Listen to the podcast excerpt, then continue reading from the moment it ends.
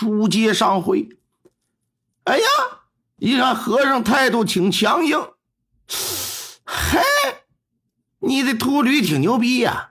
实话告诉你啊，老子家里仓房有好几千斤粮食呢，但是今年就是一粒米都不给你，你能把老子怎么样啊？说着，这穆成森呢，一边用手在和尚胸口上指指点点，一边啊，那态度就十分的嚣张。妙兴一伸手，啪的一下，就把这穆成森给推倒在地了。你不给试试看？呀哈！你敢打老子？老子他妈和你拼了！穆成森搁这爬起来，抡起手里的烟袋锅子，就往妙兴的光头上砸。妙兴也不甘示弱呀，是举拳还击，俩人可就厮打在一处了。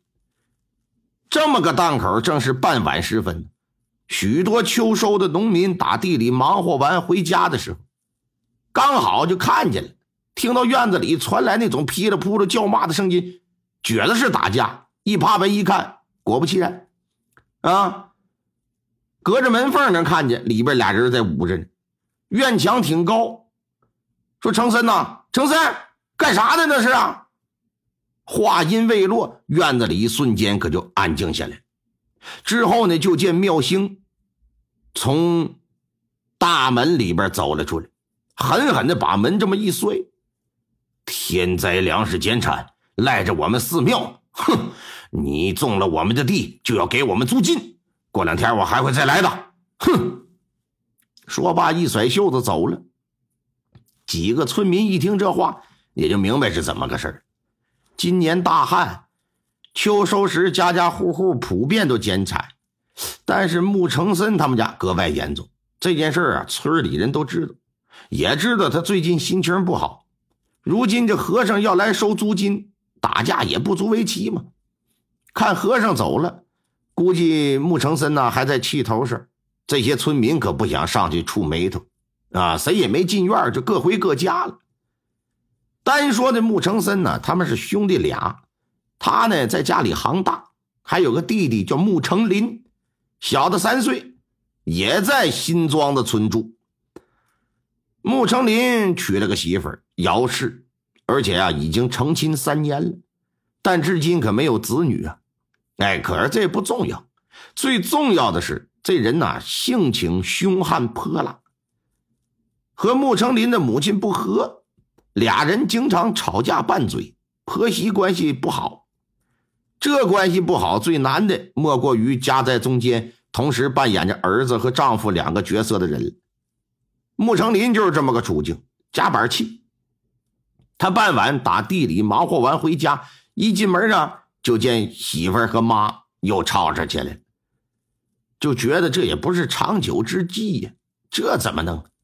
决定找他大哥商量商量，看看能不能让老母亲呢上大哥那住一段。反正你就老光棍一个人，咱妈去了还能给你做做饭、洗洗衣服，同时跟你做个伴、说个话，这不挺好吗？我这边也解决了家庭矛盾了，两全其美。来到大哥家的门口，梆梆梆这么一敲门，大哥，大哥在家吗？叫了两三声，里头没人回应。心说家里若是没人，大门肯定得上栓上锁呀。一看也没上锁，知道肯定是有人的。但为什么没人答应呢？睡着了。带着心中的疑惑，用力这么一推，吱嘎一声，门分左右可就进来。穆成林进了他哥家不多时，村里的保长就来了。干啥？他也打算找这个穆成森说点事离着还能有六七米的时候，就见到穆成林呢，打他大哥家里边，十分慌里慌张的就跑出来。一看见保长就问：“哎，我我我我成林呐，你干什么呢？”穆成林往东边跑了几步，一看有人叫他，回头一看是保长，不好了，不好了，出大事了！你别着急，慢慢说，出什么事了？我我哥，我哥死了啊啊！你哥在哪儿呢？伸手指了指他大哥家，保长赶快就来到了穆家。进了院子一看呢，地上很乱，什么苞米、麦穗、条式疙瘩、镰刀、镐把的扔了一地，明显是经过激烈的打斗造成的。保长就直奔房屋，以为穆成森在屋里，但穆成林说没在，没在屋里边，在西边装猪食草的棚子里呢。保长这又钻进了棚子，到棚子里这么一瞅，只见穆成森呢躺在草堆里，是一动不动。脸上和身上的都是血呀！成森，成成森，蹲下身子扒拉几下，一看毫无反应，伸手一探鼻息，完了，这人就已经没气儿。眼见这模样，明显是被打死的。保长赶忙将附近村民就集结在一起了，询问是否有人曾发现他家中有异常。结果呢，就站出来几个村民。